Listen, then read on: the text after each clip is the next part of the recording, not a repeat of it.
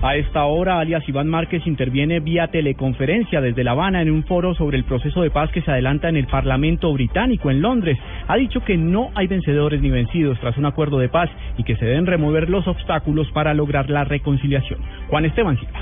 A esta hora, por medio de videoconferencia ante el Parlamento británico, alias Iván Márquez se pronuncia sobre el balance y perspectivas del proceso de paz. Ha dicho que en los diálogos no se trata de perdedores y ganadores, sino de vencer todo obstáculo que se pueda interponer en la búsqueda de la reconciliación. Destacó que más allá de si van a prisión el objetivo unánime debe ser la búsqueda de la paz, la cual señaló es la mayor necesidad que tienen las víctimas quienes le han pedido a las FARC no pararse de la mesa de negociación. Señala que atrás han quedado los resentimientos y la sed de venganza. Una de las frases más destacadas de su intervención es la siguiente, el cese bilateral al fuego no es una rosa de espinas, sino una rosa llena de vida y amor afirma que Colombia necesita con urgencia reformas profundas en aspectos como la economía, la política, entre otros. Juan Esteban Silva, Blue Radio.